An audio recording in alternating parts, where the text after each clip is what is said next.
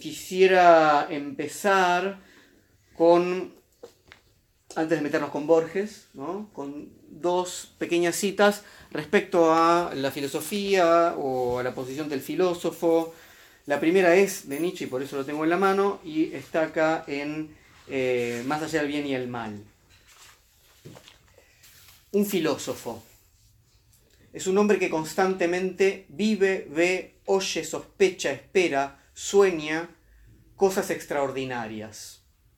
Alguien al que sus propios pensamientos golpean como desde afuera, como desde arriba y desde abajo, constituyendo su especie peculiar de acontecimientos y rayos.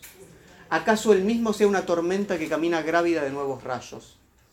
Un hombre fatal, rodeado siempre de truenos y gruñidos y aullidos y acontecimientos inquietantes. Un filósofo hay, un ser que con frecuencia huye de sí mismo, que con frecuencia se tiene miedo a sí mismo, pero que es demasiado curioso para no volver a sí mismo una y otra vez. Esta definición me interesa sobre todo desde la, perspectiva de que los acontecimientos inquietantes o las cosas extraordinarias vienen desde dentro, en algún sentido, pero al mismo tiempo desde afuera. Es, es una especie de pararrayos que atrae tormentas y esas tormentas son, son parcialmente las propias. Pero hay que estar dispuesto, hay que pensar a la filosofía en este sentido como una disposición para que eso inquietante, que en algún sentido está sucediendo todo el tiempo, efectivamente pueda ser recepcionado, digamos, ¿no? Eh, y, eso me interesa para que pensemos en la filosofía no como un conjunto o un compilado de saberes, sino como, insisto, una disposición. Segunda cita que quisiera leer antes de comenzar, eh, Alicia, sí, en el País de las Maravillas. Es un momento casi al final, eh, donde eh, después de que pasaron muchas cosas, como ustedes sabrán, en Alicia en el País de las Maravillas, se encuentran con, el grifo y con la tortuga y ocurre esta conversación. El grifo le dice, vamos, cuéntale alguna de tus aventuras a Alicia para que le cuente a la tortuga alguna de las cosas que pasó. Y Alicia dice, podría referirte a algunas aventuras mías comenzando con esta mañana, dijo Alicia con una cierta timidez. Pues es inútil retroceder hasta ayer porque entonces era una persona distinta. Explícate, le ordenó la tortuga fraguada. No, no, intercedió el grifo, las aventuras primero. Las explicaciones nos llevan demasiado tiempo. Me interesa mucho ese fragmento porque, porque se da una contraposición entre aventura y explicación, ¿verdad? Eh, efectivamente las explicaciones son, ¿no? pueden ser aburridas, pueden ser largas y la aventura tiene un, ritmo, una intensidad que efectivamente atrae más. Eh, hay eh, quienes somos atraídos hacia la filosofía y creo que Borges está en una línea similar, porque creemos que aventura y explicación pueden funcionar de una manera conjunta, que, que, hay explicaciones que nos pueden permitir aventurarnos de formas muy intensas, como decía, y eh, no, no, no, aceptan o no aceptamos hacer esta separación tajante entre aventuras y explicaciones. ¿no? Me parece que eso en Borges está muy claro y bueno, espero que hoy podamos tener un poco de, eso presente. Yo les propongo para esta charla cuatro, cuatro secciones. La primera se llama Poéticas de la biografía, la segunda se llama El valor de la filosofía, la tercera El hecho estético y la última El horror sobrenatural. Así que empezamos por esta mm, primera parte de la charla que se llama Poéticas de la Biografía, que tiene que ver con el modo de cómo presentar a un, autor, en este caso a Borges, que en realidad en algún sentido no requiere presentación, por eso están todos ustedes hoy acá, pero como digo poética, eh, ¿no? decimos poesía, obra, y nos preguntamos cómo narrar una vida. ¿no? Una biografía no es, no es una vida, es una, una narración de una vida. Entonces, quiero proponer que para empezar, una vida es ante todo una narración. Y ahí podemos empezar a pensar qué tipo de narración, ¿no? Enseguida tenemos que decir que no alcanza con decir que es una narración, sino que es una pluralidad de narraciones. No hay una sola narración posible sobre una vida, hay muchas formas de narrarnos. Eso puede pensarse, si quieren, en términos espinocianos, ¿no? Hay una única sustancia que se expresa de infinitos modos. Y hoy Espinosa va a ser importante, porque es importante para Borges, y hoy va a estar presentes, ¿no? Se expresa de infinitos modos y ninguno es más verdadero que otro. Todas las expresiones de la sustancia, sea Dios para Spinoza, la naturaleza, es absolutamente ¿no? genuina respecto a la potencia de Dios. Ahora, uno también podría pensar que una vida es una narración que se realiza a sí misma para tratar de llegar a ser lo que es y que vuelve entonces modificada. Una narración es algo que uno hace para otro, pero también lo hace para uno mismo. Cuando uno se narra para otro, va también entrando en una especie de concepción de lo que uno es, y eso es muy hegeliano. ¿no? Es decir, lo que hago para el otro no es simplemente para un otro que no soy yo, yo también soy en parte ese otro, y a través de ese otro me empiezo a narrar para mí mismo. O quizás una vida es la posibilidad de descubrir que entre lo creado en la narración y quien narra, lo que se dice en la narración y la vida, cada vez las cosas se indistinguen más. Piensen en esta idea borgiana de ser el producto de una imaginación que está soñando. Piensen en las ruinas circulares. ¿no? Piensen en la idea de un narrador que habla sobre ¿no? Otras vidas y de pronto se da cuenta que él está siendo narrado. Entonces, una vida surge también eh, cuando Dios hace del verbo una obra. ¿no? La Biblia empieza de esa manera. Poiesis. Poiesis quiere decir, ahí viene poética, ¿no? quiere decir obra, producción. Entonces hay un momento en que el verbo es producción. El término poiesis tiene esa centralidad. Quiero eh, proponerles esto. En otras Inquisiciones, que es uno de los libros que hoy vamos a trabajar bastante. Eh, Borges está escribiendo sobre eh, una obra de William Beckford y cuando tiene que justamente presentar al autor, dice esto. Tan compleja es la realidad, tan fragmentaria y tan simplificada la historia, que un observador omnisciente podría redactar un número indefinido y casi infinito de biografías de un hombre, que destacan hechos independientes y las que tendríamos que leer muchas antes de comprender que el protagonista es el mismo. ¿no? Ahí está esa posible infinitud. ¿no? Y, es, un ejercicio súper interesante, ¿no? hacer 5, 10, 15 biografías sin saber que se trata de la misma persona, ¿no? eligiendo otro conjunto de hechos. Entonces, ¿cómo presentar a Borges si no es haciendo lugar, es lo que yo trataba de pensar, algunas de las intuiciones que tiene Borges mismo sobre la forma de narrarse una vida y sobre la forma de eh, pensar una poética, porque Borges, ante todo, es un enorme poeta. Hoy vamos a trabajar sobre algún ensayo, sobre algún cuento, pero sabemos que eh, para nombrar el recorrido de una vida hay que, como él decía ahí, seleccionar, recortar. No queda otra, ¿no? salvo que uno tenga la mirada divina, no queda otra que seleccionar, recortar una serie de hechos y ordenarlos de una forma determinada. Si hay una forma determinada, entonces tenemos efectivamente una poética, ¿no? Una, un, lazo de, de, determinados hechos que van tomando un ritmo propio. Eso es una poética. Entonces, ¿para quién se narra lo que uno es? Decíamos, es para un otro, pero es también para uno mismo. Yo se los proponía en términos hegelianos. El otro no es tan extranjero que no sea en algún sentido algo de lo que soy yo. Si ustedes eh, recuerdan o conocen lo que escribió Borges en el libro de arena, en el cuento que se llama El otro, donde Borges se encuentra con Borges, un Borges joven con un Borges viejo, los dos sentados ¿no? en un banco frente a un río, y hay una narración de lo que él es para el otro que es el mismo. ¿no? Permítanme que les lea ese momento. Dice, uno al otro. No sé la cifra de los libros que escribirás, pero sé que son demasiados.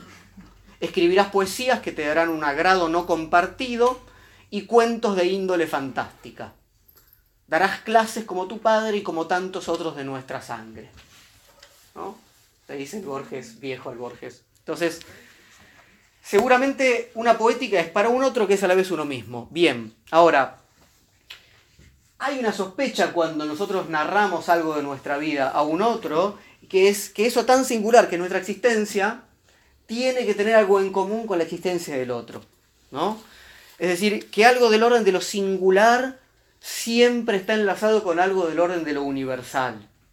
Si fuéramos tan singulares como creemos, entonces si digo amor, si digo muerte, si digo biografía, ¿no? tendríamos cada uno un, lenguaje propio. Entonces, eh, nos conmueven eso en los otros porque efectivamente, y eso para Borges es importante, eh, eso está en la, mm, dedicatoria que Borges eh, hace de estas obras completas que salieron cuando él todavía estaba vivo, que no son completas, pero le hace a su madre, eh, Leonor, y dice esto, dice, quiero dejar escrita una confesión que a un tiempo será íntima y general, ya que las cosas que le ocurren a un hombre les ocurren a todos.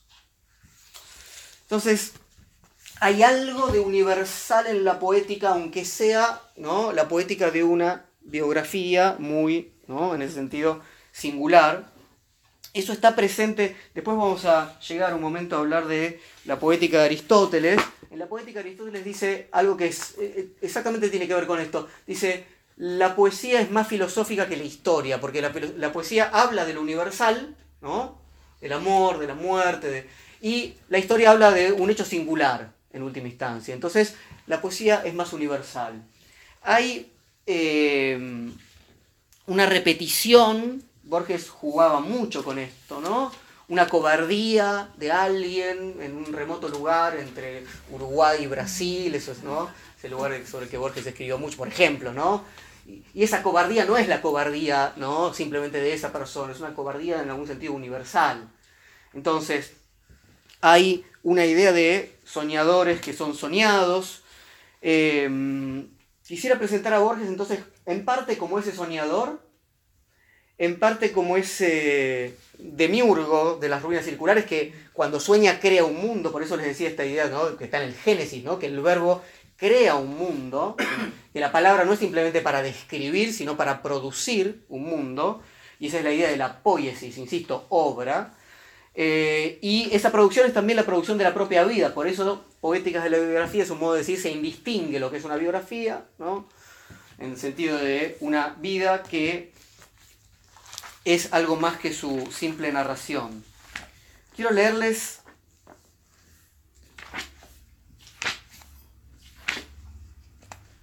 Esto está en el, Hacedor, un texto que se llama Dream Tigers. Porque Borges logra obras que, y por eso es famoso, en algún punto son casi perfectas. Y a veces logra algo que se acerca a eso y cuando no son perfectas, sabe por qué. Les leo esto. En la infancia yo ejercí con fervor la adoración del tigre. No el tigre overo de los camalotes del Paraná y de la confusión amazónica, sino el tigre rayado, asiático, real, que solo pueden afrontar los hombres de guerra sobre un castillo encima de un elefante. Yo solía demorarme sin fin ante una de las jaulas en el zoológico. Yo apreciaba las vastas enciclopedias y los libros de historia natural por el esplendor de sus tigres. Todavía me acuerdo de esas figuras, yo que no puedo recordar sin error la frente o la sonrisa de una mujer. Pasó la infancia, caducaron los tigres y su pasión, pero todavía están en mis sueños. En esa napa sumergida o caótica siguen prevaleciendo y así, dormido, me distrae un sueño cualquiera y de pronto sé que es un sueño. Suelo pensar entonces, este es un sueño, una pura diversión de mi voluntad, y ya que tengo un ilimitado poder, voy a causar un tigre. Oh, incompetencia, nunca mis sueños saben engendrar la apetecida fiera. Aparece el tigre, eso sí, pero disecado o endeble o con impuras variaciones de forma, o de un tamaño inadmisible, o harto fugaz, o tirando a perro o a pájaro. Me interesa eh, presentarlo entonces a Borges con este gesto que él menciona ahí, que es, sé que estoy soñando, tengo un poder ilimitado, voy a causar cosas, voy a crear, ¿no? Hombres, tigres, etc. Y a propósito indistingo, ¿no? Esa, ese límite, ¿no? Bien claro entre ¿no? mundo real donde no puedo crear y ficción donde efectivamente puedo hacerlo. Entonces, ¿dónde, ¿qué es lo que me permite efectivamente crear mundo si no es una poética?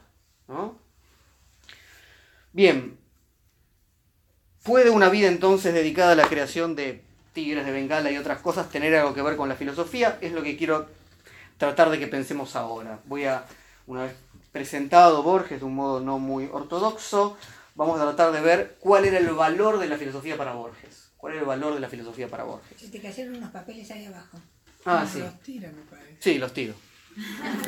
A veces también entre que se caigan y, Parte de la y tirarlos. ¿eh? Claro. Está bien. Pero también, eso también incluye esto. El histrionismo de viejo. Sí. Bueno, ¿cómo vamos a encarar este problema de la em, filosofía y la, literatura? No tratando de ver qué es lo que tienen en común filosofía literatura, cuáles son sus diferencias, ¿no? sino em, yo quiero proponerles una lectura filosófica de la obra de Borges. Entonces, para eso vamos a tratar de ver cuál era el uso que Borges hacía de la filosofía. ¿Mm? ¿Qué valor le daba? No vamos a decir que Borges hacía filosofía, porque yo creo que no, él decía que no, en algún sentido puede hacerlo, pero no importa. Más bien vamos a tratar de ver cómo él utilizaba y comprendía los problemas filosóficos y cuáles le interesaban. Entonces yo les dije que hoy quería trabajar sobre todo con otras inquisiciones, que es un compilado de, de artículos, de ensayitos. Y al final, cuando sale esto editado, él escribe un epílogo muy cortito donde nos dice esto. Dos tendencias he descubierto al corregir las pruebas en los misceláneos trabajos de este volumen, que efectivamente ¿no? los escribe durante varios años ¿no? y los compila acá. Una, a estimar las ideas religiosas o filosóficas por su valor estético y aún por lo que encierra de singular y maravilloso. Esto es quizá indicio de un escepticismo esencial. Otra, a presuponer y a verificar que el número de fábulas o de metáforas de que es capaz la imaginación de los hombres es limitado, pero que esas contadas invenciones pueden ser para todos, como el apóstol. Entonces tenemos dos cosas. Por un lado, Borges no parece buscar en la filosofía el conocimiento último de la realidad, el acceso último al ser, ¿no? Dice, parto de un escepticismo esencial. Entonces no voy a buscar en la filosofía, efectivamente, ¿no? Que eh, diríamos en términos de la filosofía clásica, ¿no? la metafísica, que es lo que nos propone efectivamente esa filosofía primera que nos va a explicar el ordenamiento del ser. Em, parte entonces de una eh, imposibilidad del conocimiento último. No cree que la filosofía pueda efectivamente decirnos lo que es. Fíjense, por ejemplo, en eh, Avatares de una tortuga, que Borges nos dice, es aventurado pensar que una coordinación de palabras, otra cosa no son las filosofías, pueda parecerse mucho al universo. Entonces, no está buscando efectivamente en la filosofía que se parezca al universo, en el sentido que se corresponda con el verdadero ser. Y además dijo, me interesan las ideas religiosas o filosóficas, y si tuviéramos que utilizar un término para unir ideas religiosas o filosóficas, el término es metafísica, el término es esta filosofía primera, en la cual en algún sentido no cree, pero sin embargo dijo que le interesan. No, lo que más me interesa son ciertas ideas filosóficas y ciertas ideas religiosas, ¿no? La metafísica se ocupa de esto, ¿no? De Dios, del ser, con mayúscula, ¿no? Ahora, parece que el escepticismo renuncia a esto. Por eso Borges dice, en el texto que leímos, me interesa su valor estético. No me interesa su valor de verdad, me interesa su valor estético. Y de ahí subtítulo de la charla que les propongo hoy. Jorge Luis Borges, Estética y Metafísica. Ese es el recorrido que quiero proponerles. Los sistemas filosóficos son para Borges enormes posibilidades de proponer mundos fantásticos. Si ustedes alguna vez leyeron algún texto de metafísica, como Dios manda, deberíamos decir, habrán visto que es fantástico, delirante, ¿no?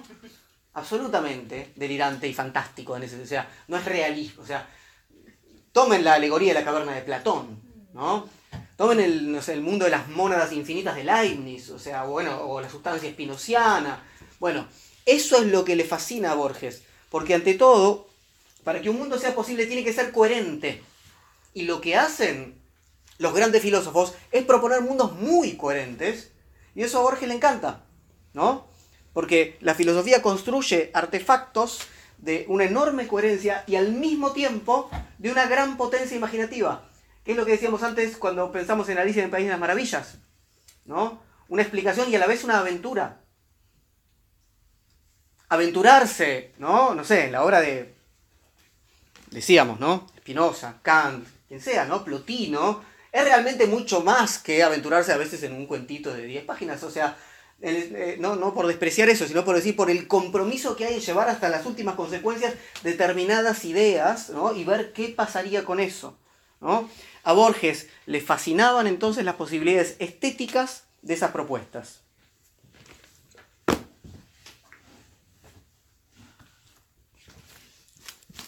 Esto quiero leerles.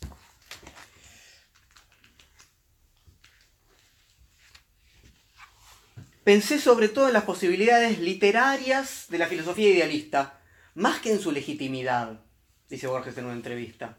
Eso no significa forzosamente ¿no? que yo haya usado estas filosofías, que yo crea en la filosofía de Berkeley o de Schopenhauer, que son dos de los filósofos ¿no? donde él más abrevó, por el hecho de que haya utilizado sus posibilidades literarias, ni que las practique, ni que les haya dado mi fe ni mi convicción.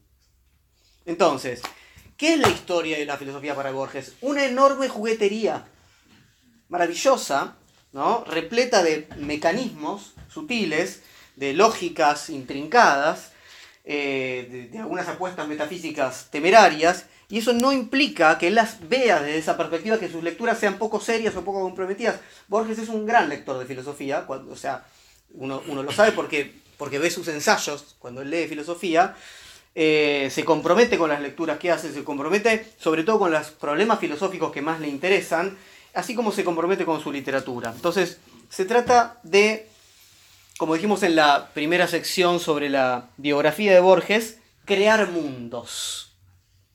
Mundos biográficos, mundos como dijimos, ¿no? En el sentido del Génesis. Eh, de crear mundos donde se pueda evitar la incertidumbre de que esos mundos no coincidan con el que nuestro sentido común tiene. Que eso es lo que también permite la filosofía. ¿no? Adentrarse en mundos que no coinciden con nuestro sentido común, que son Franz Rosenzweig, un, filósofo alemán, decía, la filosofía es la enfermedad del sentido común. Les leo lo que dice Borges en otra entrevista. Creo que la gente que está demasiado segura de la realidad y de sí misma vive una vida muy pobre. La filosofía ayuda a vivir. Por ejemplo, si pienso que la vida es un sueño, puede que haya en ello algo fantástico o peligroso y puedo alguna vez creer que estoy viviendo una pesadilla. Pero si pienso en la realidad como algo firme e invariable, eso es todavía peor. Creo que la filosofía puede dar al mundo cierto sentido de vaguedad, pero esa vaguedad es para bien. En cierto sentido, la filosofía disuelve la realidad, pero como la realidad no es siempre demasiado agradable, esa disolución nos va a ayudar, dice Borges. Entonces, ven que lo que le gusta a Borges de la filosofía es que disuelve determinadas categorías efectivamente aburridas, que no permiten aventurarse, que tiene nuestro sentido común tiene horizontes limitados. Por eso funciona, por eso más o menos nos encontramos y nos comprendemos en un sentido común, por sus limitaciones. Hay quienes gustan aventurarse, más allá de esas limitaciones. La filosofía es un, ¿no? ofrece una enorme cantidad de posibilidades para eso. Bien, tenemos una pequeña presentación de Borges, tenemos una pequeña idea de el interés, el valor de la filosofía para Borges. Vamos ahora a la tercera sección. Ahora tenemos dos secciones más largas, donde vamos a trabajar texto más eh, detalladamente, a ver qué pasa con el hecho estético. Dijimos, lo que más le interesa a Borges son las posibilidades estéticas de la metafísica. Entonces, vamos a ver a qué se refiere con estética ¿Y qué tipo de estética? Porque hay muchas formas de pensar estéticas. Em, les propongo analizar entonces un texto del año 1950, que es el que abre otras inquisiciones y que se llama La muralla y los libros. La muralla y los libros es, eh, fue publicado en 1950 en el diario La Nación y después, dos años después, aparece en otras inquisiciones. Es un texto que tiene cinco páginas en esta edición, era una página de diario, un texto muy corto, que empieza así. Leí días pasados que el hombre que ordenó la edificación de la casi infinita muralla china fue aquel primer emperador, Shi Huangdi, que asimismo dispuso que se quemaran todos los libros anteriores a él. Que las dos vastas operaciones, las 500 a 600 leguas de piedra opuestas a los bárbaros, la rigurosa abolición de la historia, es decir, del pasado, procedieran de una persona y fueran de algún modo sus atributos, inexplicablemente me satisfizo y a la vez me inquietó. Indagar las razones de esa emoción es el fin de esta nota. Es el primer párrafo del texto. Ustedes saben que Borges gustaba inventar referencias, ¿no? Y fuentes para las referencias, no solamente referencias históricas y literarias, sino ¿no? enciclopedias donde estaban. Es, bueno. En este caso, eh, la cosa es bastante real. La referencia a Xi Huangdi, ¿no? que unificó China, es real. Esto ocurrió en el siglo III a.C., más o menos. Que hizo, terminó de conquistar, digamos, los otros grandes reinos. Y entonces se disolvieron algunas murallas y fuertes que se usaban como protección entre los reinos y se mandó a erigir esta gran muralla hacia el norte para protección de los bárbaros, como dice ahí, los mongoles, etc. Como buena centralización del gobierno, como se suele hacer, fue un modernizador, digamos, para esa época, abolió el sistema feudal, unificó el reino y en ese sentido también unificó la doctrina, mandó a cerrar las diferentes escuelas de pensamiento que había en China y quedó una sola, era la que él pertenecía, por eso mandó a quemar todos los libros. ¿no? Entonces, eh, es también el emperador que fue eh, encontrado con los 8.000 guerreros de terracota. ¿no? Todo esto, esto Borges no lo sabía, pero seguramente lo hubieras satisfacido igual que, satisfecho, igual que eh, lo que dijo, porque tiene que ver con esa grandeza, ¿no? Eso se descubre mucho después que en 1950. Bueno, tenemos dos operaciones. Las operaciones parecen opuestas, o sea, construcción de la muralla, destrucción de los libros. Pero en realidad podemos empezar a pensarlas como dos formas de oposición. Se opone a la invasión de los bárbaros y se opone al pasado. ¿no? Se opone a una serie de conocimientos. Ahora, Borges insiste en lo que leímos sobre la magnitud de lo que hizo Xi. Dijo, una magnitud casi infinita, porque abolir todo el pasado de China ya en ese momento era muchísimo, y esa enorme muralla, ¿no? Para la época, para lo que significaba, era realmente operaciones muy vastas. Y aparece un término ahí, en ese primer párrafo, que es el término atributos. Estas dos operaciones parecen los atributos de lo que hizo Xi Huangdi. Eh, si ustedes conocen un poquito de la obra de Spinoza, sabrán que el término atributos es un término técnico de Spinoza que eh, tiene que ver con las formas en las cuales esta sustancia o este Dios se expresa. Spinoza dice, hay un solo Dios, hay una sola sustancia y se expresa mediante infinitos atributos. Pero de esos infinitos atributos solamente conocemos dos. Nosotros, por nuestra limitación, que son el pensamiento y la extensión. Son los atributos, digamos, el mundo no físico del pensamiento y el mundo físico del espacio. Ahora, ¿por qué se nos viene a la cabeza Spinoza?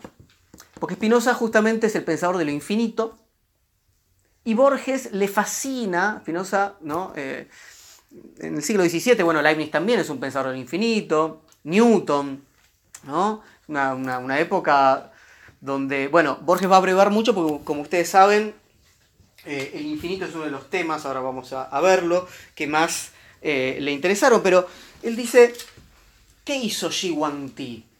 Hizo una vasta operación temporal, abolición de toda la historia, y hizo una vasta operación espacial, construcción ¿no? en el espacio de esta gran muralla. Hay muchas obras de Borges que remiten directamente a eh, Spinoza, y hay poemas que le dedica, hay referencias en cuentos, etc. Pero en el año 81 Borges da una conferencia en la Escuela Freudiana de Buenos Aires, donde dice que los atributos que Spinoza llama pensamiento y extensión son tiempo y espacio. Se los leo. Y también, si a ustedes les interesa acercarse al pensamiento de Spinoza, esta conferencia es bastante clara. Más claro que lo que yo les dije recién. Fíjense. Spinoza concibe un Dios y ese Dios está dotado de infinitos atributos, dice Borges. Spinoza declara que solo conocemos dos de sus atributos y son la extensión y la conciencia. O buscando palabras sinónimas serían el espacio y el tiempo. Creo que eso es más claro. Creo que el espacio para nosotros es más accesible que la extensión y creo que el tiempo más que la conciencia. Entonces, decimos esto. Borges se encuentra en un texto que Xi Tisto hizo estas dos grandes operaciones en el espacio y en el tiempo. Y piensa, esto es Espinosa. Es lo infinito del espacio y lo infinito del tiempo en un momento histórico determinado. Ahora, lo más importante del el parrafito que leí de la muralla de los libros es el final del párrafo. Dice, encontrar que hizo esto me satisfizo y me inquietó a la vez. Y yo voy a escribir lo que sigue para tratar de ver por qué generó esto en mí. Es interesante porque es una emoción que implica placer y displacer, no es una emoción simple, me satisfizo y me inquietó. Em, ¿Cómo comprender una emoción compleja, un tanto contradictoria, generada por algo que es una escala muy grande, ilimitada, casi infinita? Bueno, a partir de ahí recién arranca el texto, y el texto trata de ver mediante diferentes conjeturas por qué Giguanti hizo lo que hizo, qué le pasó, ¿no? Que es, mucho más claro, eh, por supuesto, el hecho de haber construido la muralla, ¿no? Pero el hecho de haber quemado todos los libros, de haber quemado toda la historia, eh, lo lleva a Borges a establecer diferentes conjeturas, que es algo que él hace muchas veces. Frente a algún fenómeno medianamente extraño, veamos qué conjetura es la mejor, porque la realidad para Borges es conjetural, no está dada. Esta es la misma disposición filosófica, otra vez, si uno cree que las cosas son, vieron esta gente dice, no, esto es así, así, listo, bueno, con esta gente filosofía no vamos a hacer, porque ya sabe cómo son ¿no? ese sentido común no va a salir. Entonces hay una disposición a revisar conjeturas, ¿no? ver sus argumentos, sus, ¿no? o si no quiere aventurarse por ahí, y en base a eso uno puede avanzar hacia un lado que en parte no conoce, y de hecho de eso se trata, ¿no? si uno ya conociera, no avanza a ningún lado, sino que se queda en ese lugar que conoce. Porque lo que hace es arriesgar conjeturas sin llegar necesariamente a una solución. Recuerden que él dijo, yo parto de un escepticismo esencial, o sea que tampoco, más bien me interesa divertirme con estas conjeturas. Entonces, aunque, aunque no crea en su realidad, recuerden lo que estábamos diciendo, es una operatoria de creación de ficción, ¿no? Voy a revisar conjeturas y de pensamiento reflexivo a la vez, ¿no? Aventuras y explicaciones. Hay un, otro texto maravilloso que está en otras inquisiciones donde se ve muy bien este gusto, porque es explícito, que se llama El sueño de Coleridge. Eh, que es, precioso porque lo que sucede es que Coleridge, el poeta, sueña con un palacio y hace un poema sobre ese palacio y muchos siglos antes, en otro lugar geográfico, en Medio Oriente, una especie de sultán o algo así, que también sueña con ese palacio y lo construye no se conocen entre sí de ninguna manera, no le llegan referencias y tienen, sueñan con el mismo palacio y uno construye el palacio, el otro escribe el poema sobre ese palacio. Entonces, Borges, no importa ese tema, sino qué es lo que dice al respecto sobre las conjeturas, revisa distintas conjeturas, ¿cómo puede ser que hayan tenido el mismo sueño sobre el mismo palacio, sin tener ningún contacto de ningún tipo? Bueno, ¿qué, explicación preferiremos? se pregunta Borges. Quienes de antemano rechazan lo sobrenatural, yo trato siempre de pertenecer a ese gremio, juzgarán que la historia de los dos sueños es una coincidencia, un dibujo trazado por el azar, como las formas de leones o de caballos que a veces configuran las nubes. Y yo trato de pertenecer a este gremio de quienes, vuelvo a leer, rechazan lo sobrenatural. Sin embargo, un poquito más abajo dice, más encantadoras son las hipótesis que trascienden lo racional. Por ejemplo, Cabe suponer que el alma del emperador, destruido el palacio, penetró en el alma de Coleridge para que éste lo reconstruyera en palabras más duraderas que los mármoles y metales. Borges no cree en eso, ¿no? no cree en la transmigración de las almas. Sin embargo, es mucho más atractivo pensar en eso, dice Borges. ¿no? Entonces yo me quedo con la, con, esa, con la primera concepción, digamos, realista, supongamos así. Bueno, no escribo más, por lo menos no escribo literatura fantástica. Entonces, ¿qué hace con las conjeturas, en este caso, respecto a por qué Shi Ti quemó todos los libros. La primera conjetura que aparece es que esto tuvo que ver con eh, lo que pasó con su madre. Es un, es un, problema personal y moral. Parece que la madre era muy libertina y esto al emperador no, no, quería que quedara. Entonces mandó a quemar todos los registros, digamos. ¿no? La segunda conjetura eh, tiene que ver con la inmortalidad. Y acá nos acercamos a un tema central para la obra de Borges, ¿no? Saben muchos textos, no sé, el cuento del inmortal. Eh, ¿Por qué esto tendría que ver con la inmortalidad? Fíjense. Shi Huangti, según los historiadores, prohibió que se mencionara la muerte y buscó el elixir de la inmortalidad y se recluyó en un palacio figurativo que constaba de tantas habitaciones como hay días en el año.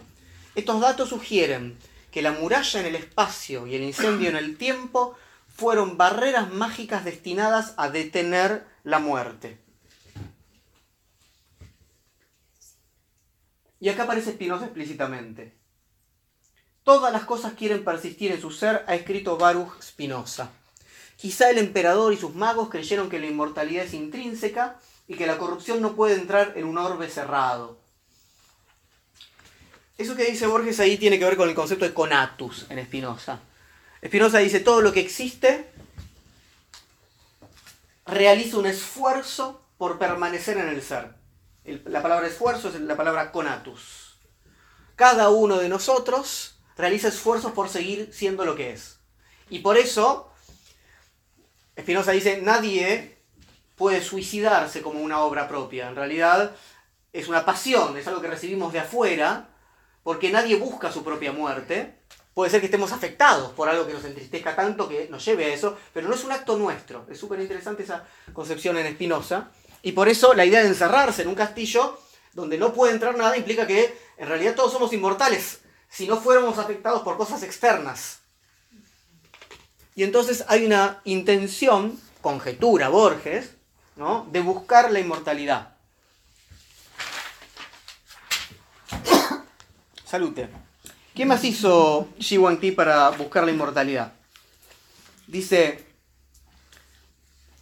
Xi Huangti se jactó en inscripciones que perduran de que todas las cosas bajo su imperio tuvieran el nombre que les conviene, soñó fundar una dinastía inmortal, ordenó que sus herederos se llamaran segundo emperador, tercer emperador, cuarto emperador, y así hasta lo infinito. Pensemos en esto. ¿Qué acción realizar para detener la muerte? Ese es el problema de la inmortalidad. Bueno, la inmortalidad puede pensarse básicamente de dos maneras o de tres maneras. Se puede ser inmortal porque se es eterno, es decir, no se transcurre en el tiempo, ¿no? Como el dios judío o como el dios espinociano. Eso es ser inmortal. O se puede pensar la inmortalidad como una sucesión que no termina. Como los dioses griegos. Los dioses griegos no eran eternos. Nacían, ¿no? Nacían de lo que se hacían entre ellos. Bueno. Pero, ¿qué pasaba? No morían. Eso se parece más a esta descripción, primer emperador, segundo emperador, tercer emperador, cuarto, ¿no? una sucesión que no termina, una sucesión infinita. Esa es una inmortalidad, pero recorre en el tiempo. Estar en todos los tiempos a la vez, como el dios judío, es muy diferente.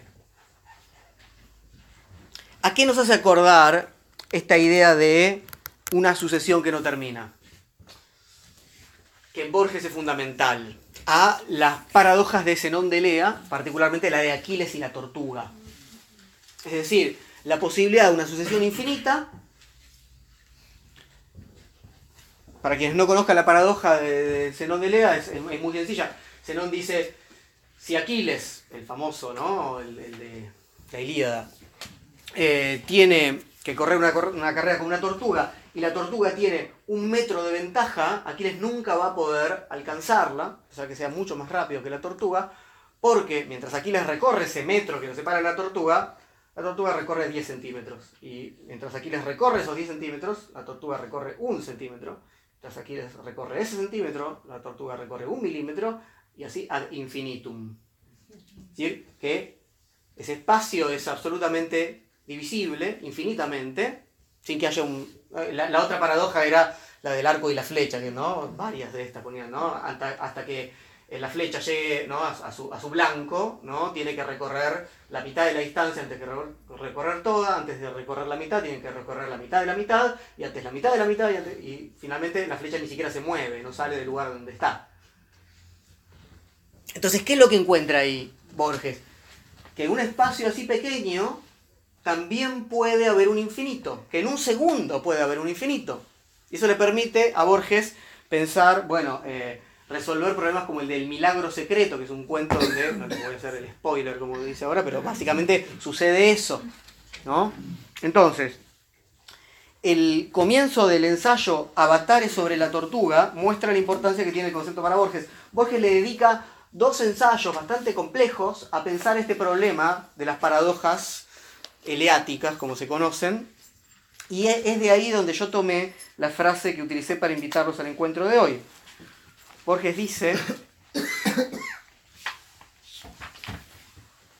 hay un concepto que es el corruptor y el desatinador de todos los otros. No hablo del mal, cuyo limitado imperio es la ética, hablo del infinito.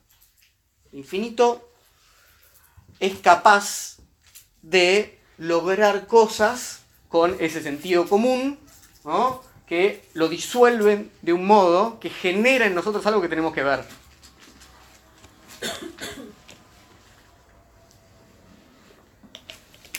Y entonces tenemos el problema de la inmortalidad como problema en realidad que se teje entre el problema del tiempo, uno de los problemas ¿no? favoritos de Borges, y el problema de lo infinito, el otro problema favorito de Borges, ¿no? Juntos tenemos el problema de la inmortalidad. Bien, y lo que tenemos que ver entonces, retomando el texto de la muralla china, es qué tipo de estética puede conformarse alrededor de estos problemas metafísicos. Problema del tiempo, problema metafísico, ¿no? Problema de lo infinito, problema metafísico, no simplemente matemático, ¿no? Porque el problema de lo infinito nos lleva a Dios, claramente, ¿no? Nos lleva a lo infinito del Dios omnipotente, tanto de, la Biblia como el conceptual de Spinoza, o el, o el de Leibniz. Entonces, ¿qué hace Borges? Pasa de conjetura en conjetura y al final llega algo así como una metaconjetura. Dice, no sobre las motivaciones del emperador, sino sobre lo que produce en nosotros. Porque todo el recorrido de por qué lo hizo no importa. Y dice esto, fíjense.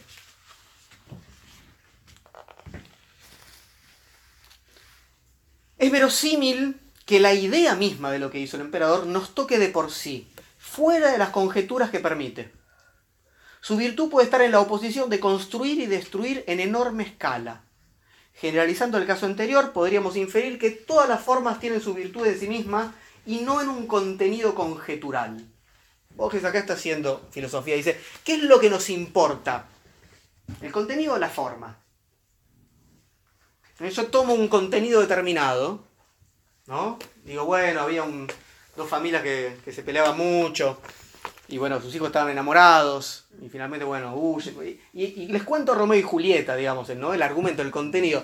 Pero no soy Shakespeare, mi forma es horrible, ¿no? Como lo acabo de hacer, y realmente eso no es de ninguna manera lo más importante en Romeo y Julieta. Entonces, lo que está diciendo Borges acá, el contenido, ¿por qué hizo lo de menos? La cuestión es que lo que nos toca es la forma. ¿Y qué forma implica? Y fíjense lo que dice. Benedetto Croce afirmó que todas las artes aspiran a la condición de la música, que no es otra cosa que forma. ¿no? ¿Puedo hacer literatura de tal modo que sea pura forma? Puedo ci- ¿no? Vamos al cine, salimos. ¿Y eh, qué tal la película? Y pasó esto, esto, esto y esto. Desastre. ¿no? Un desastre. Otra vez el argumento, como si. ¿no? La música, los estados de felicidad, la mitología, las caras trabajadas por el tiempo, ciertos crepúsculos y ciertos lugares quieren decirnos algo, o algo dijeron que no hubiéramos debido perder, o están por decir algo.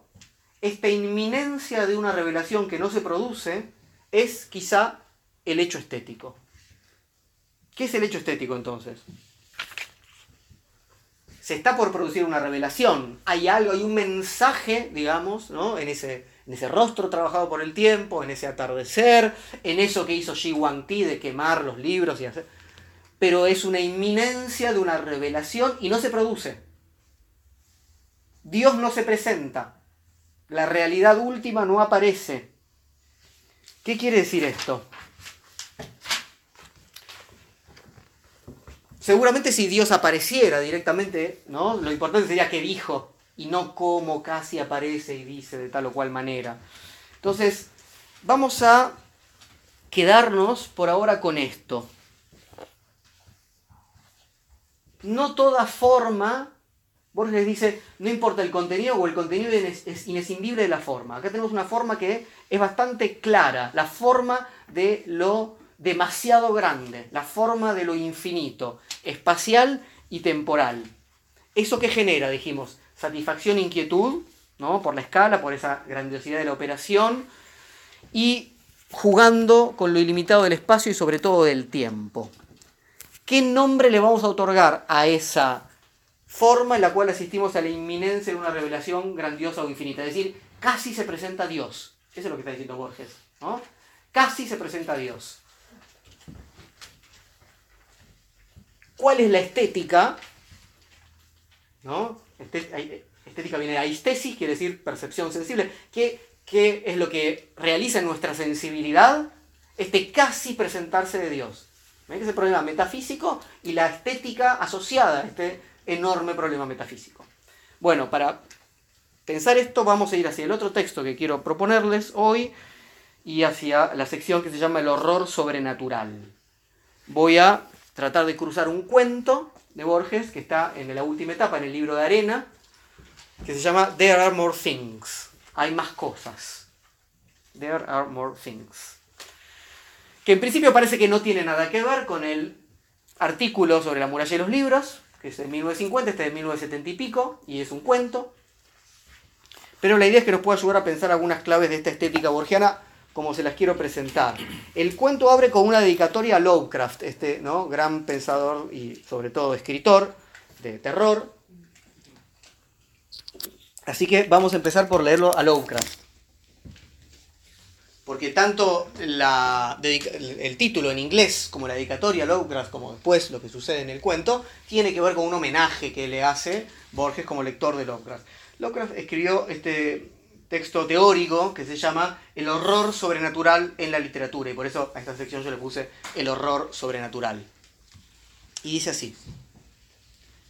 Los genuinos cuentos fantásticos incluyen algo más que un misterioso asesinato, unos huesos ensangrentados o unos espectros agitando sus cadenas según las viejas normas. Debe respirarse en ellos una definida atmósfera de ansiedad e inexplicable temor ante lo ignoto y el más allá ha de insinuarse la presencia de fuerzas desconocidas y sugerir con pinceladas concretas ese concepto abrumador para la mente humana, la maligna violación o derrota de las leyes inmutables de la naturaleza, las cuales representan nuestra única salvaguarda contra la invasión del caos y los demonios de los abismos exteriores. ¿Qué tiene que haber entonces en un cuento fantástico? Dice Lovecraft la insinuación de que las leyes que mantienen este espacio y este tiempo tal como los concebimos están en, los límites de desaparecer y aparecer otra cosa, más allá de la lógica que nos permite orientarnos en este espacio. ¿Qué sucede en el cuento? Bueno, hay un protagonista que como muchas veces es una especie de alter ego de Borges, básicamente. Eh, ya hablamos al comienzo de lo que significa ser un alter ego, ¿no? El término mismo lo implica, ¿no? Un otro yo. Entonces, es un estudiante universitario que está estudiando en, literatura en, Estados Unidos y eh, cursando una materia de filosofía y se entera de que murió su tío. Acá. Tío con el cual había pasado la infancia y nos dice esto. Sentí lo que sentimos cuando alguien muere la congoja ya inútil de que nada nos hubiera costado haber sido más buenos. El hombre olvida que es un muerto que conversa con muertos. Entonces vuelve, la noticia de la muerte del tío, vuelve a Argentina, y este tío lo había introducido a él en uno de los problemas centrales, algunos de los problemas más importantes en los que se interesó Borges el idealismo de Berkeley, la filosofía idealista de Berkeley, las paradojas eleáticas de las que hablamos recién, de Zenón, le presentó los trabajos de Charles Hinton. Charles Hinton fue un matemático inglés que eh, estudió eh, la, cuarta dimensión, hizo unos cubos muy extraños, maravillosos, todo eso también son todas referencias reales. ¿no? El texto que es la cuarta dimensión es un texto de 1880. Eh, y entonces piensen en esto. ¿Qué tienen en común los cubos de Hinton, la cuarta dimensión, ¿no? las paradojas eleáticas y el idealismo de Berkeley? Que básicamente el idealismo de Berkeley implica que todo lo que hay es idea, digamos, ¿no? no hay nada fuera de la idea. Todo el tiempo esas concepciones ponen en crisis nuestra idea de la realidad en tres dimensiones, donde 10 centímetros son 10 centímetros, sino un espacio infinito, donde hay una realidad material fuera de nuestras ideas, etc. Entonces todo esto es lo que le fascina a Borges, lo pone ahí en el cuento. También las características que tiene este tío, ¿no? Libre pensador, ingeniero, le interesaban qué cosas? La teología, pero en el mismo sentido que le interesaba a Borges, ¿no? Eh, los, cubos de Hinton, Wells, los viajes en el tiempo, es decir, todo un pequeño universo de los objetos, las literaturas y los problemas que le fascinan a Borges, siempre rondan lo fantástico y lo no cognoscible. Siempre, el tío este también era agnóstico, dice, ¿no? ¿Cuál es el problema de Borges? ¿Qué otros mundos son posibles en este mundo? ¿Qué otros mundos hay? Es lo mismo que en Alicia en el País de las Maravillas.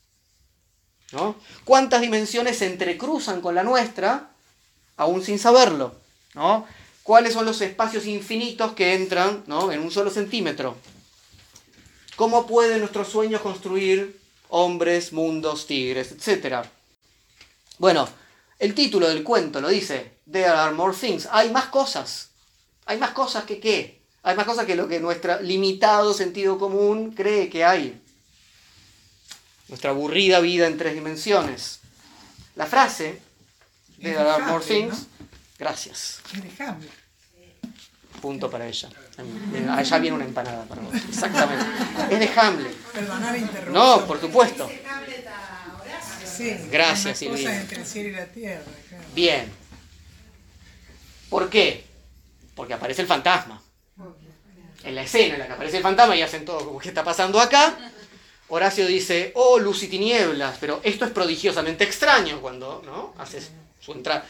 Hamlet dice, pues dale por lo mismo como a un extraño buen recibimiento. Cosa que ya es maravilloso, ¿no? Y luego dice, hay algo más en el cielo y, en la tierra, Horacio, de lo que ha soñado tu filosofía. ¿No? Ese es, hay algo más, es, es There are more things. Entonces, algo más de lo que tu es decir, que la concepción que tenés de la realidad, ¿no? implica una filosofía que aún en general uno no la tiene desarrollada o, ¿no? analizada, pero lo que está diciendo es, hay más que esto, la realidad es más que esto. Bien, la narración entonces del cuento, en el que hay más cosas, gira alrededor de una casa, porque es un homenaje a Lovecraft, que es la Casa Colorada. Este personaje, el protagonista, había pasado en la Casa Colorada su infancia. Y la Casa Colorada ya era especial y ya era incongruente desde el comienzo. Fíjense.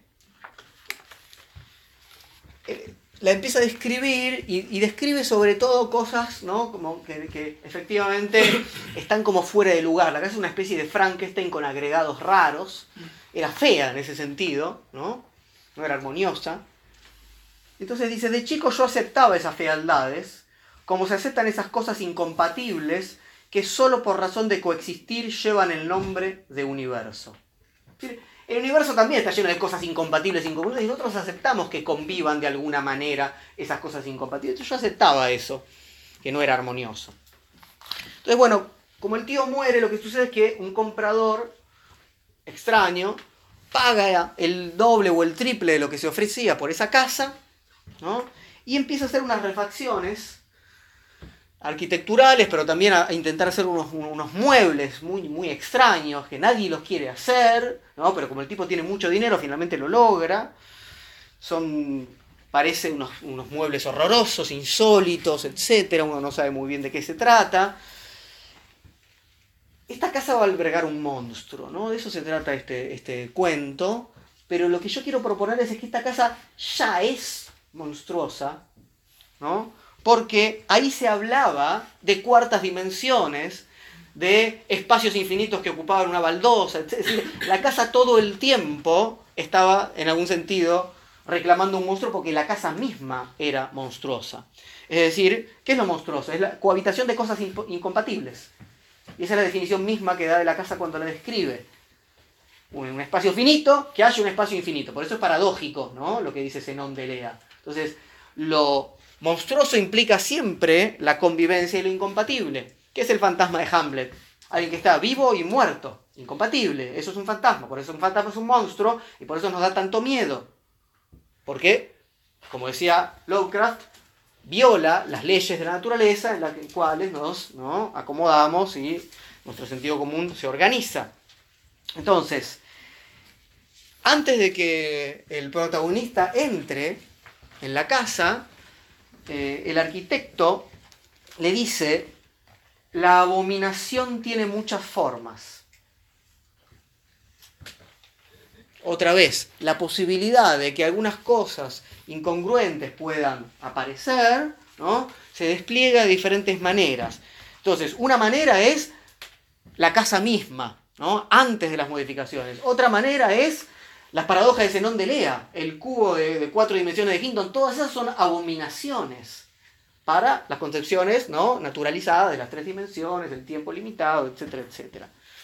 Entonces, antes de entrar en la casa ya eh, el, protagonista sueña con unos laberintos horrorosos, dice al estilo de los de Piranesi. No sé si ubican los laberintos de Piranesi. Por ahí conozcan los de Escher. Esos laberintos con escaleras que bajan, eh, digamos, que imposibles de... Y, no sé, eh, lugares que van hacia una, una, puerta que no puede abrirse. Bueno, esas, esas, arquitecturas imposibles, digamos, justamente incongruentes, que también están en otros cuentos de Borges.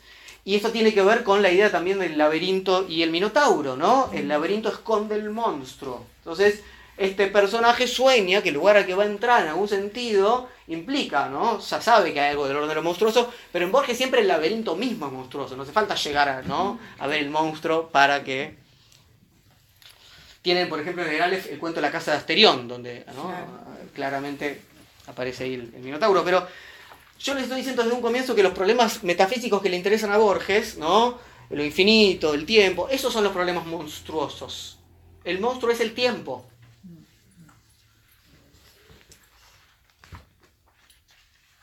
Repetidas veces me dije, dice el protagonista, que no hay otro enigma que el tiempo.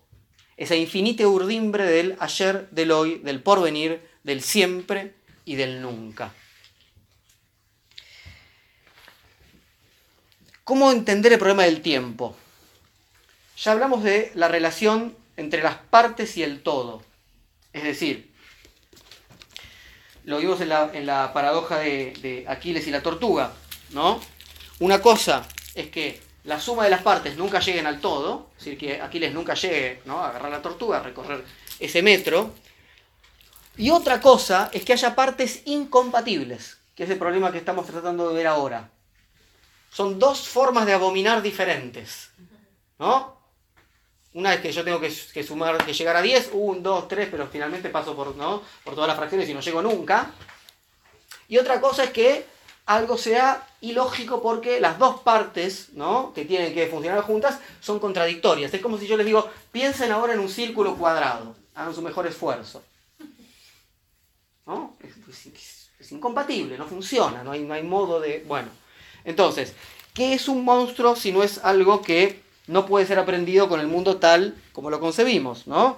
Esa combinación extraña, decíamos, de lo vivo y de lo muerto, o de animal y humano, o de animal y máquina, un cyborg es un monstruo, etc. Algo que no puede existir, pero que sin embargo es, ¿no? Porque hay más cosas de lo que nuestra filosofía supone. Bueno, esa amenaza de que lo imposible se realice es lo que nos pone en cierto estado de temblor, es lo que desestabiliza nuestra realidad. El protagonista entra en la casa, finalmente. Una vez que entra en la casa, nada es familiar. Recuerden que le había pasado ahí su infancia. Dice, el comedor y la biblioteca de mis recuerdos eran ahora derribada la pared divisoria, una sola gran pieza desmantelada con uno que otro mueble.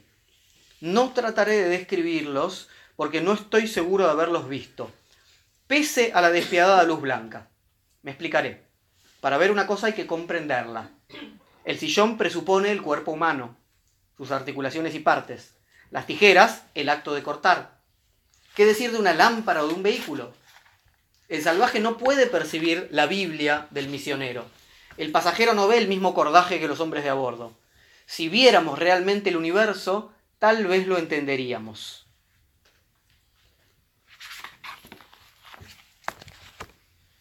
Estaba ahí algo frente a mí, pero a pesar de que estaba frente a mí no podía verlo. Porque ver es también decir, esto lo dice Aristóteles en su poética, termina acá. ¿No? Esto es una unidad. Esto es un libro, lo estoy viendo, ¿no? Recorto. ¿Por qué no es una unidad más grande? ¿Es ¿Eso que está ahí es un libro o es una biblioteca? ¿No? Y en realidad puede ser el universo. Entonces no puedo ver es aprehender. Lo que estaba ahí era incomprensible. No sabía si era casa, mueble, qué función tenía.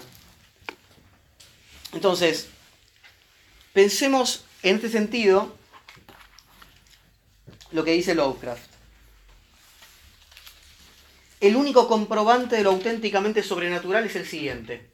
Saber si suscita o no en el lector un profundo sentimiento de inquietud al contacto con lo desconocido, una actitud de aprehensión frente al avance insidioso del espanto, como si se estuviese escuchando el batir de unas alas tenebrosas o el movimiento de criaturas informes en el límite más remoto del universo conocido. ¿Qué hizo Borges? El límite más remoto del universo conocido está en esa casa que es la casa de su infancia, que es el lugar más familiar. La casa misma, los muebles, los objetos, todo lo que está ahí indica que esa no comprensión, que Borges entiende que no se puede salvar en relación al universo, puede invadir también cualquier lugar habitual. La casa, los objetos, todo está ahí pero sin finalidad, como, como en una pesadilla. Recuerden cómo empezamos con, el, Dream Tigers, hablando de los sueños, de lo que pueden crear los sueños.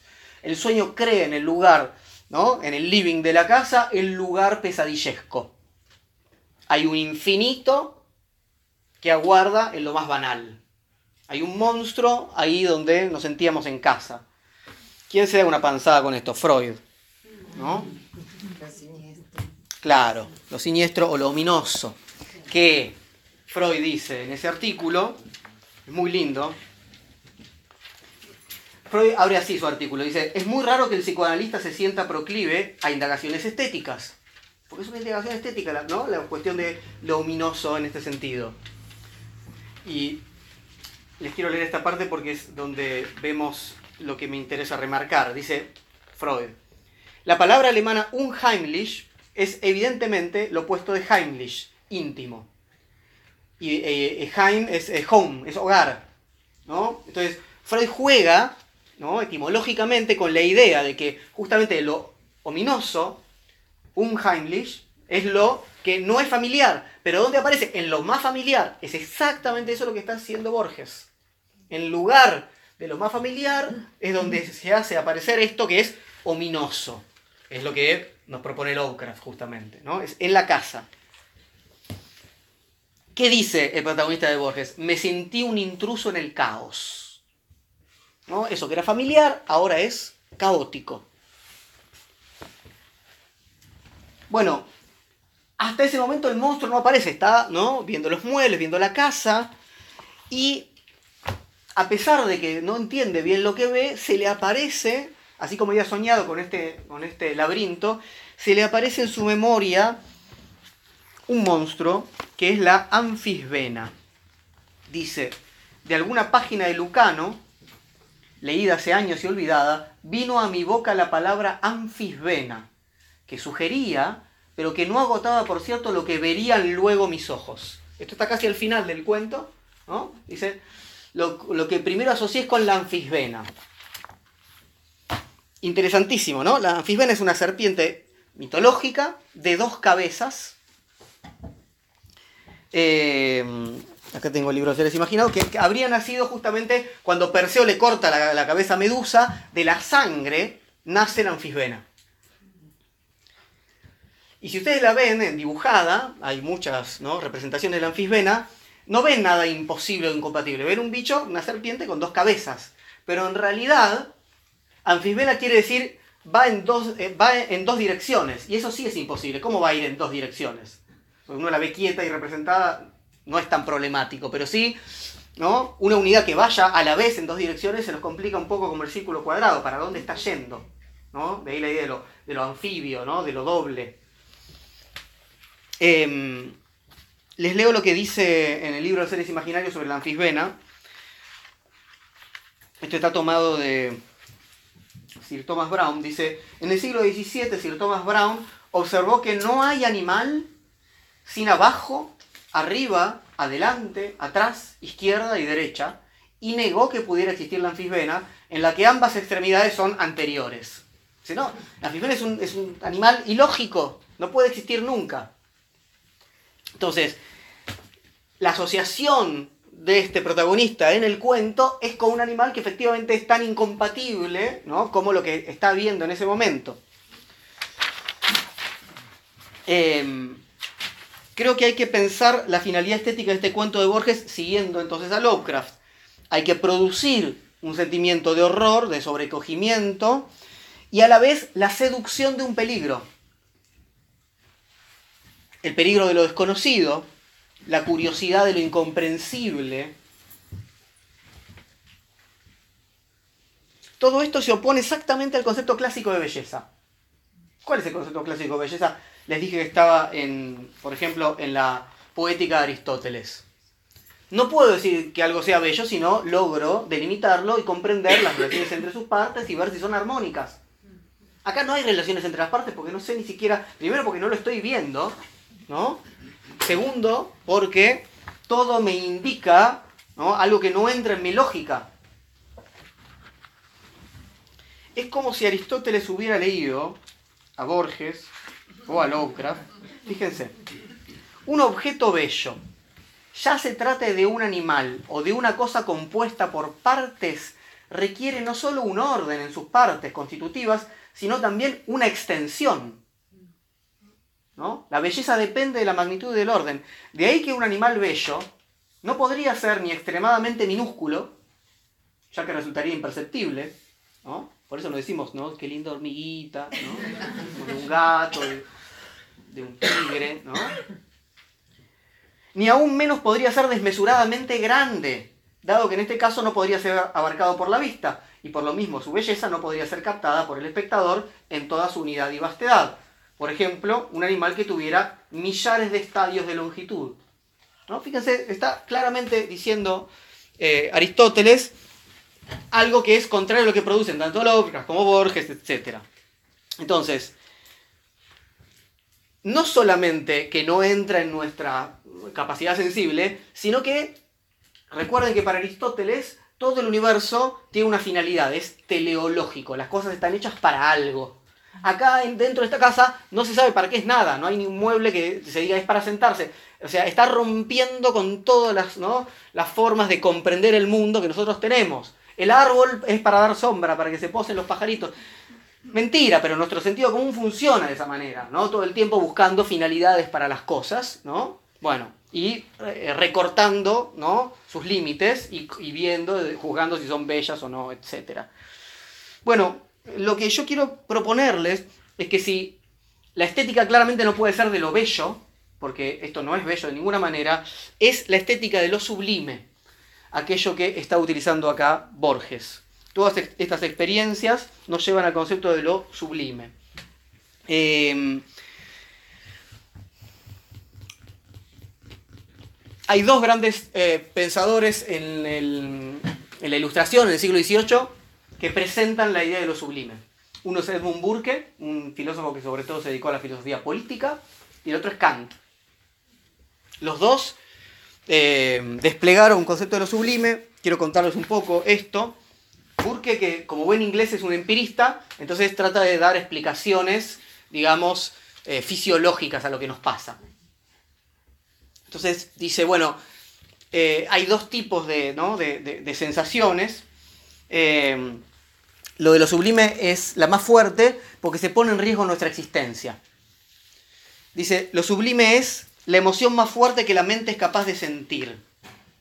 La emoción más fuerte que la mente es capaz de sentir. Son pasiones asociadas a la autoconservación. Es cuando es lo que sentimos cuando hay una tormenta y, nos, y, así muy fuerte. Ahora si, si, se pusiera a granizar y demás, todos iríamos a ver eso, la verdad. ¿no? Eh, es muy importante que esa enorme fuerza de la naturaleza, por ejemplo, capaz de destruirnos, esté a cierta distancia, porque si no sería puramente horror. ¿no? Ahora, lo sublime es el modo del como si, dice Burke. Es como si estuviéramos amenazados de muerte, pero no lo estamos. Sin embargo, tenemos una sensación muy cercana. Por eso nos gustan ver películas de terror o leer a Lovecraft. ¿Por qué? Porque sentimos algo muy intenso, porque hay algo que amenaza nuestra existencia y nuestro cuerpo reacciona, se erizan los pelos, etc. ¿no? En consecuencia, produce cosas que no sé lo que son. Bueno, esto es lo que Burke llama el horror delicioso. Es un horror, pero es delicioso. Por eso vamos hacia esos fenómenos. Y es un, es un deleite muy diferente al de lo bello. Porque cree que lo bello tiene que ver con el amor.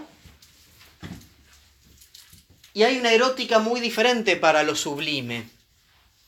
Porque el amor que se siente por algo bello tiene que ver justamente con lo que no amenaza. Porque dice, bueno, ¿cómo son los, los objetos bellos?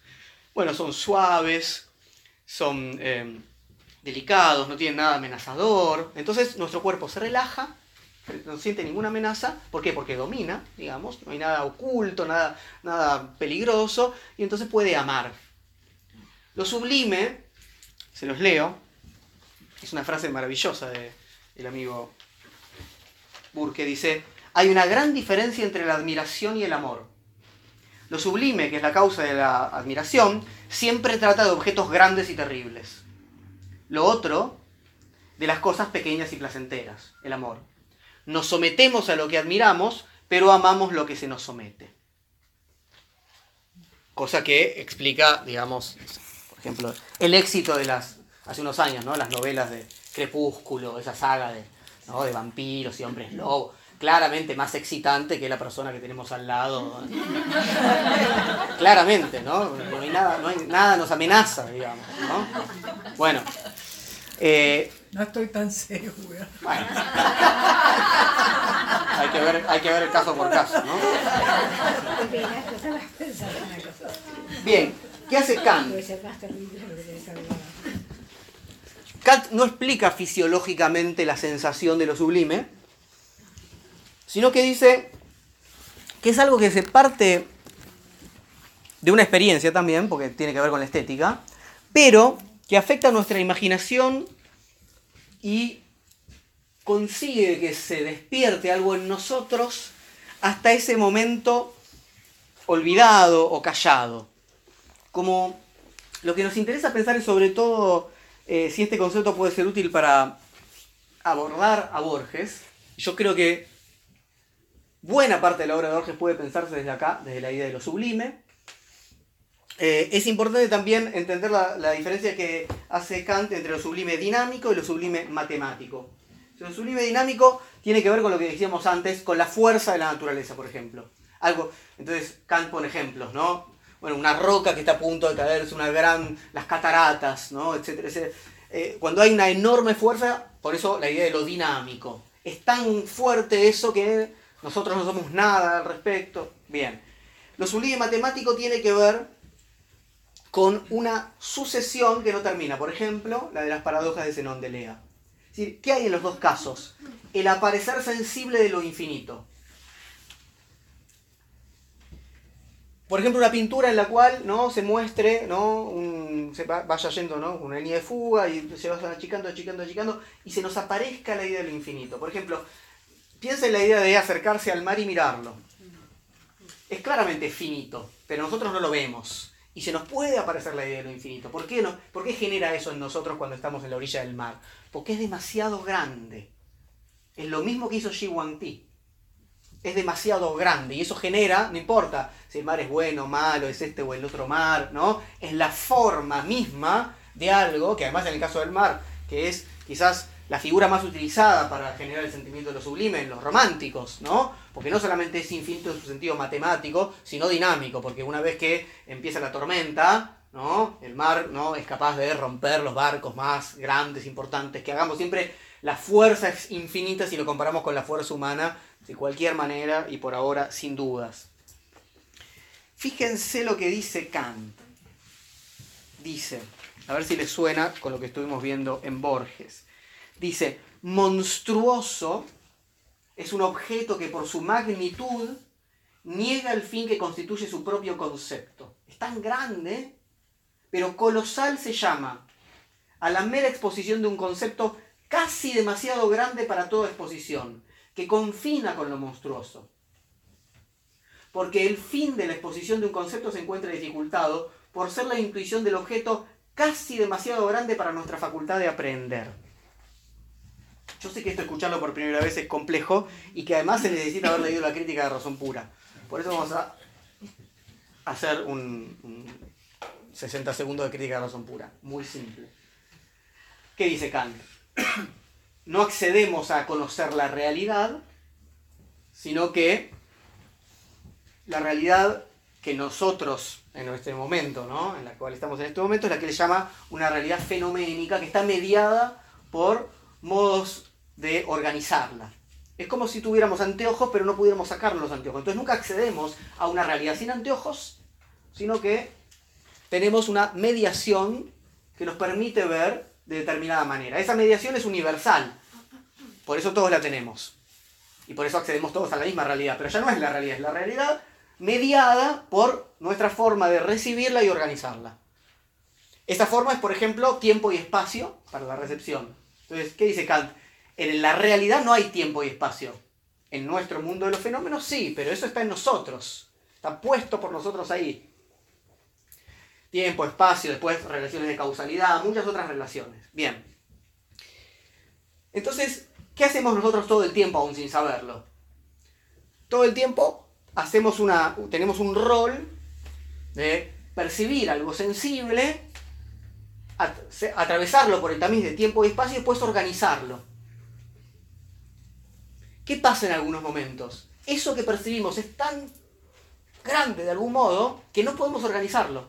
La imaginación para Kant cumple el papel de organizar esa realidad fenoménica. Y hay algunos casos donde trabaja bien, pero a veces no puede. Porque la cosa es como, ¿no? Si, es como decir, bueno, tenés este trabajo, tenés que tenés estas cinco cosas que tenés que organizar. Y un día te tiran cinco mil, no cinco. Y te sentís abrumado. Y no podés terminar ni, ni de saber por dónde empezar. Eso dice. Eso dice Kant, es lo que nos pasa en algunas situaciones frente a una recepción que es demasiado para la imaginación. La imaginación se esfuerza, se esfuerza, se esfuerza, pero no logra organizar eso porque no puede organizar lo infinito. Y Kant dice, pero en realidad no se nos pudo presentar lo infinito. Estamos frente al mar, no es infinito, se nos aparece, es demasiado grande, nos violenta, pero no es lo infinito. ¿Dónde está lo infinito? Dice Kant, en nosotros. ¿Qué es lo infinito? nuestra libertad, dice Kant. Mucho más infinito que el mar más poderoso es nuestra posibilidad de elegir libremente si nos tiramos al mar. Mucho más grande que el ejército que nos sobrepasa en número, porque nosotros somos 300 y nosotros son 50.000, es decir, vamos a luchar igual.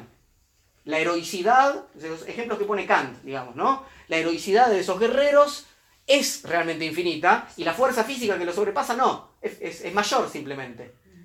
Lo único que hay infinito es nuestra libertad, o sea, nuestra moralidad, dice Kant. Fíjense, la genialidad es esta. Es decir, hay algo sensible en el mundo, por ejemplo, el mar embravecido, que hace que se despierte en nosotros la idea de lo infinito. Pero como la idea no está en el mundo, sino en nosotros, despierta nuestra libertad. Una, explicación sobre lo sublime muy distinta a la de Burke que decía nos sentimos amenazados, se nos, y hay un montón de descripciones fisiológicas, ¿no? se nos ponen los pelos de punta, otra cosa. Pero en los dos casos está claro que lo sublime tiene que ver con una fuerza muy, muy, muy poderosa. Les leo, esto está en la crítica del juicio, ¿no? Dice Kant, sublime es la naturaleza en aquellos de sus fenómenos cuya intuición lleva consigo la idea de su infinitud. Esto último no puede ocurrir más que mediante la inadecuación del mayor esfuerzo de nuestra imaginación para la apreciación de la magnitud de un objeto. Queremos apreciar la magnitud de un objeto, nuestra imaginación es inadecuada, no alcanzamos. Eso que sobra, eso que no entra, es lo que despierta en nosotros nuestra libertad. Y nos dice, ojo, la naturaleza no es infinita, nosotros somos infinitos. Es decir, Kant dice, somos suprasensibles. libres morales, suprasensibles, ¿qué está diciendo Kant? Somos Dios comparados con el mundo fenoménico cuyas leyes explica Newton. ¿No? Kant no lo dice de esa manera, pero evidentemente dice, lo más cercano acá ¿no? es nuestra libertad, nuestro absoluto libre albedrío. Bueno, nuestra posición moral, etcétera, etcétera. Porque si no, nuestra moralidad estaría, nuestras elecciones estarían bajo las mismas leyes ¿no? deterministas que están, a las cuales están sujetos ¿no? el resto de los fenómenos naturales. Bueno, em, ¿cómo termina el cuento de Borges? El, protagonista, decíamos, está en la casa, está viendo todo lo que indica una vida monstruosa, pero todavía no lo vio, se le aparece todavía la anfisbena, pero no el monstruo. ¿Cómo sería el habitante? ¿Qué podía buscar en este planeta no menos atroz para él que para nosotros? desde qué secretas regiones de la astronomía o del tiempo, desde qué antiguo y ahora incalculable crepúsculo habría alcanzado este arrabal sudamericano y esta precisa noche. Me sentí un intruso en el caos. Afuera había cesado la lluvia. Miré el reloj y vi con asombro que eran casi las dos. Dejé la luz prendida y acometí cautelosamente el descenso. Bajar por donde había subido no era imposible. Bajar antes que el habitante volviera. Conjeturé que no había cerrado las dos puertas porque no sabía hacerlo. Mis pies tocaban el penúltimo tramo de la escalera cuando sentí que algo ascendía por la rampa, opresivo y lento y plural. La curiosidad pudo más que el miedo y no cerré los ojos. ¿Qué hizo Borges? El mismo final Recuerden, la inminencia de una revelación que no se produce, era el, texto de la mayoría de los libros. ¿Qué es esto? La inminencia de una revelación que no se produce. Porque no puede producirse y porque quiere jugar. Digo, eso es el hecho estético. Es el como si de la amenaza de muerte en Burke. Es lo infinito que se me aparece, pero no puede aparecérseme en el mundo de la naturaleza porque ahí no hay infinito. Es la inminencia de aparecerse de lo infinito y eso es suficiente para el hecho estético, tal como lo dijeron Burke y tal como dijeron Kant. El hecho estético que llamamos lo sublime, la experiencia de lo sublime, el horror delicioso, la, lo que nos pasa sensiblemente cuando se nos presenta lo infinito. ¿Cuántas veces presenta Borges en su obra lo infinito de diferentes maneras? Un montón, ¿no? De diferentes formas. Juega con eso todo el tiempo, pero evidentemente nunca puede, ¿no? ¿Qué es el Aleph? Digamos, ¿no? Digo, entonces,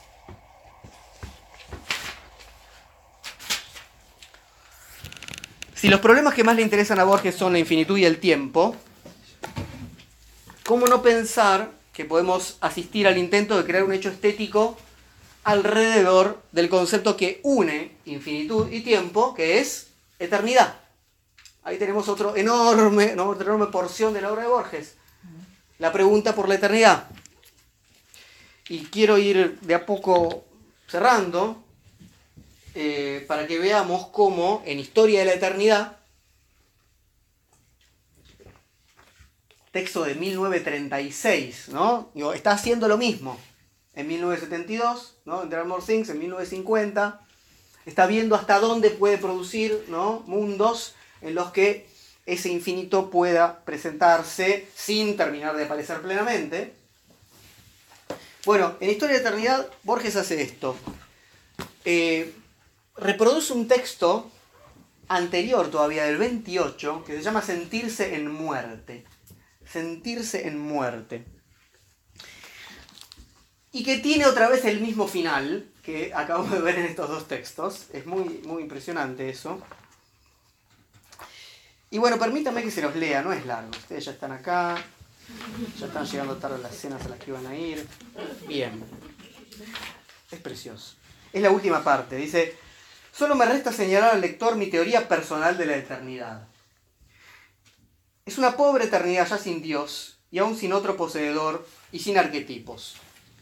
La formulé en el libro El idioma de los argentinos en 1928. Transcribo lo que entonces publiqué. La página se titula Sentirse en muerte. Y dice así. Deseo registrar aquí una experiencia que tuve hace unas noches. Fruslería demasiado evanescente y extática para que la llame aventura. Demasiado irrazonable y sentimental para pensamiento. Se trata de una escena y de su palabra. Palabra ya antes dicha por mí, pero no vivida hasta entonces, con entera dedicación de mi yo. Paso a historiarla, con los accidentes de tiempo y de lugar que la declararon. ¿No? Está diciendo, yo hablé de la eternidad, pero ahora, ahora la voy a vivir y quiero mostrar la experiencia. La rememoro así. La tarde que presidió esa noche estuve en Barracas, localidad no visitada por mi costumbre y cuya distancia de las que después recorrí ya dio un extraño sabor a ese día. Su noche no tenía destino alguno. Como era serena, salí a caminar y recordar después de comer. No quise determinarle rumbo a esa caminata, procuré una máxima latitud de probabilidades para no cansar la expectativa con la obligatoria antevisión de una sola de ellas. Realicé en la mala medida de lo posible eso que llaman caminar al azar. Acepté sin otro consciente prejuicio que el de soslayar las avenidas o calles anchas, las más oscuras invitaciones de la casualidad.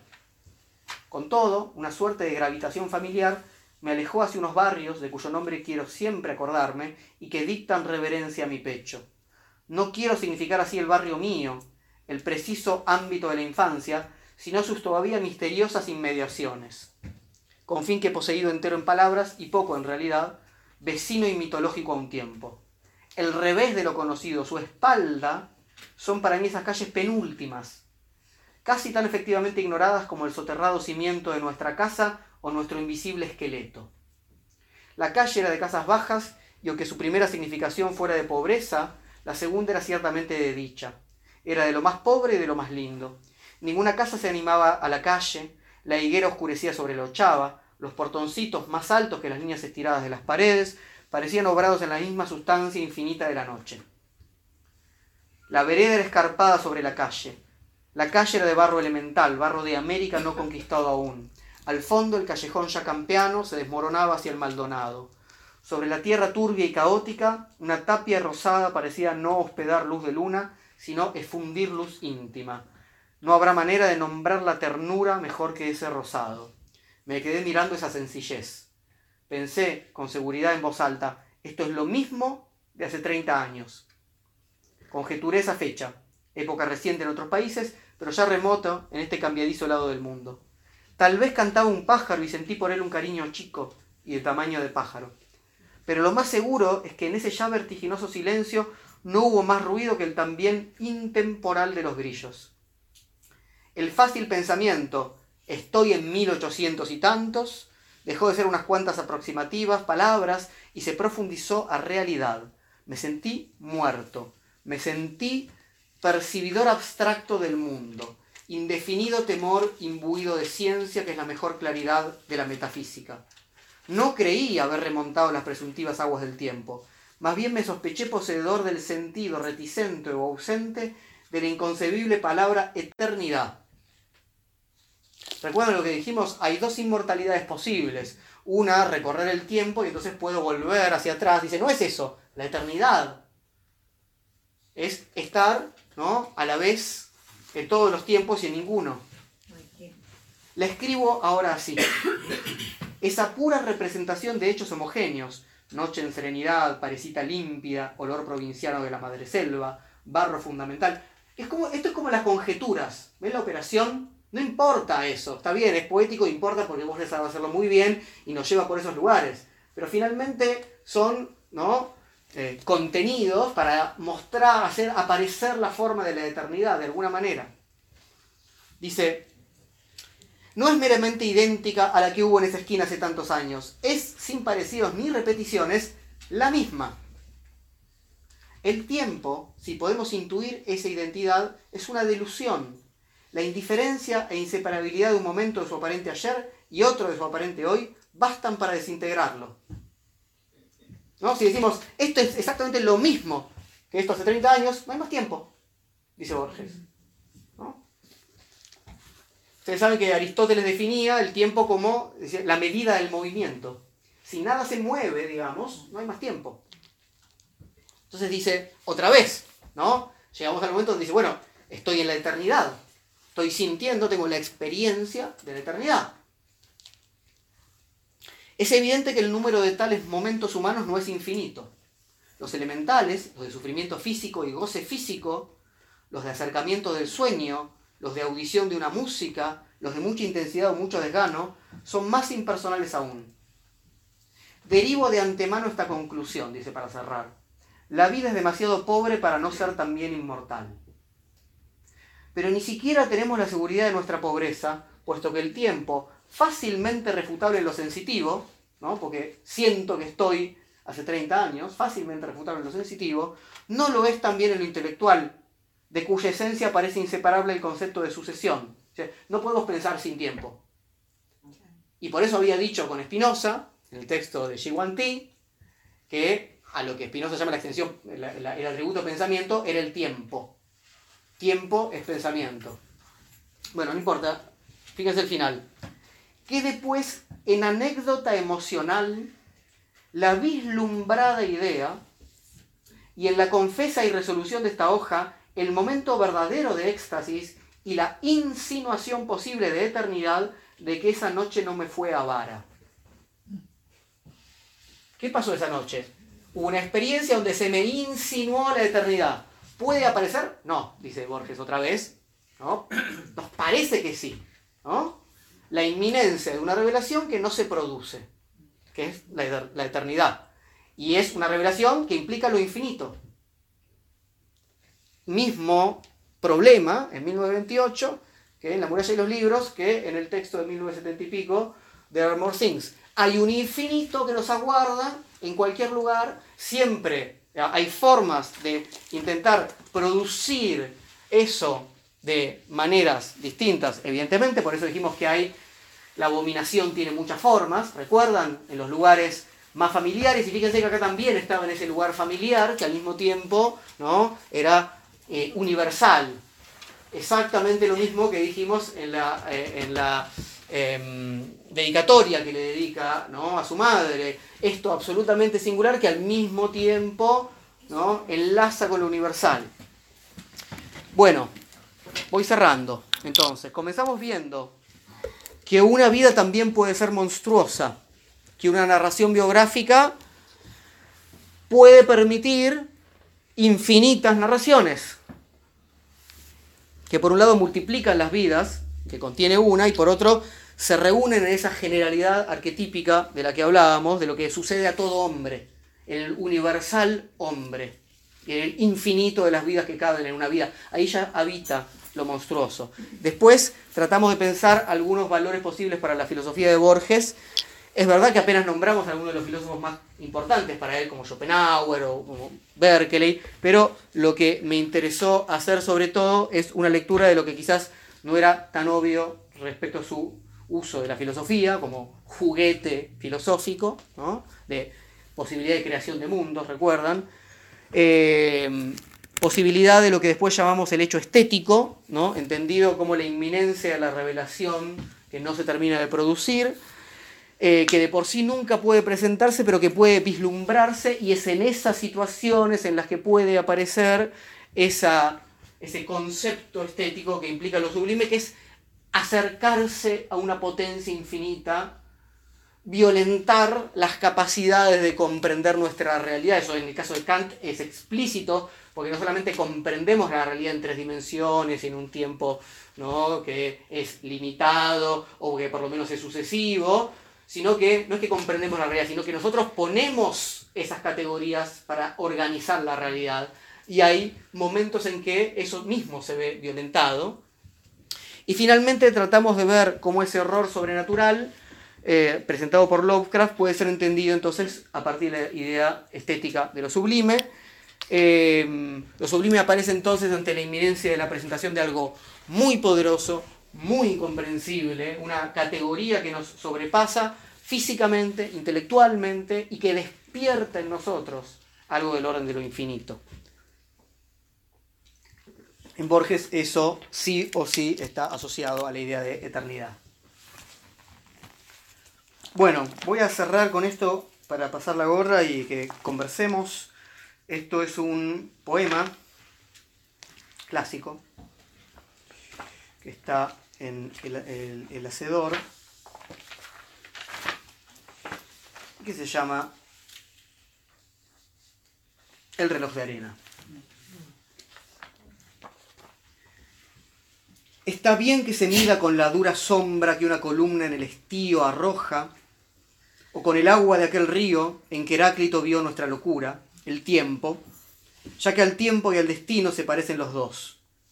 La imponderable sombra diurna y el curso irrevocable del agua que prosigue su camino. Está bien, pero el tiempo en los desiertos, otra sustancia yo, suave y pesada, que parece haber sido imaginada para medir el tiempo de los muertos. Surge así el alegórico instrumento de los grabados de los diccionarios, la pieza que los grises anticuarios relegarán al mundo ceniciento, del alfil desparejo, de la espada inerme, del borroso telescopio, del sándalo mordido por el opio, del polvo, del azar y de la nada. ¿Quién no se ha demorado ante el severo y tétrico instrumento que acompaña en la diestra del dios a la guadaña y cuyas líneas repitió Durero? Por el ápice abierto el cono inverso deja caer la cautelosa arena, oro gradual que se desprende y llena el cóncavo cristal de su universo. Hay un agrado en observar la arcana arena que resbala y que declina y a punto de caerse remolina con una prisa que es del todo humana. La arena de los ciclos es la misma, e infinita es la historia de la arena. Así bajo tus dichas o tu pena, la invulnerable eternidad se abisma.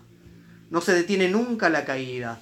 Yo me desangro, no el cristal. El rito de decantar la arena es infinito y con la arena se nos va la vida. En los minutos de la arena creo sentir el tiempo cósmico, la historia que encierra en sus espejos la memoria o que ha disuelto el mágico leteo.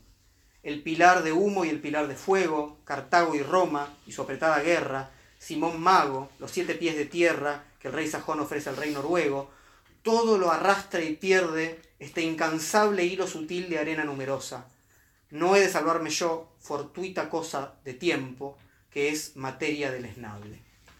Gracias.